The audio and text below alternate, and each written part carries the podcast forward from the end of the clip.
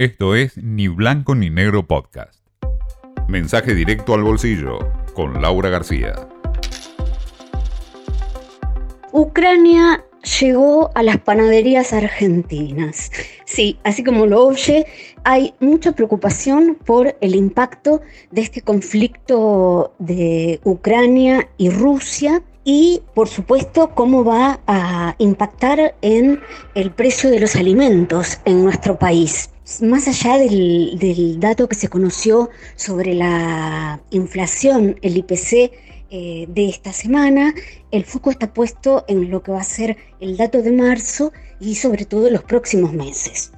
Hablando de marzo, bueno, descartado que ya estamos instalados en un piso del 4% y se dice que eh, vamos a superar el récord de marzo del año pasado, que fue de, recordemos, 4,8%. Marzo es de por sí un mes complicado porque tiene estacionalidad, en este caso porque inicia el ciclo escolar.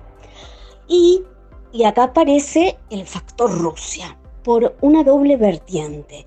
Por un lado está el tema combustibles. Esta semana aumentaron los combustibles, fue la segunda suba en el año, como bien saben, porque venimos de nueve meses que estuvieron congelados. Bueno, subieron dos veces ya este año.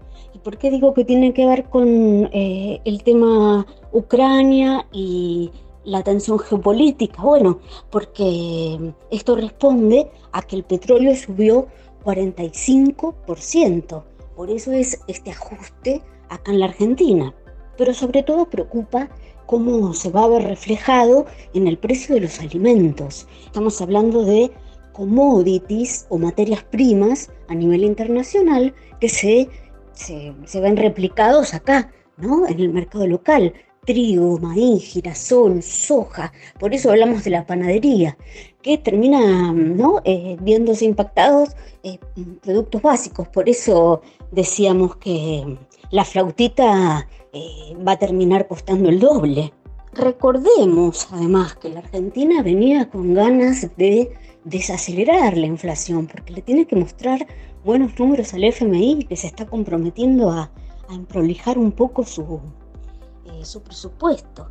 El año pasado terminamos con una inflación de 50,9% y esto fue a pesar de que pisamos el dólar, como suele decirse, es decir, que lo dejamos subir sin ningún apuro y con tarifas congeladas. Y por supuesto, todo dependerá de cómo evoluciona también este, este conflicto. ¿no? Nadie lo sabe, pero preocupante que el FMI ya está diciendo que no le parece improbable un escenario en el que Rusia termine yendo a default.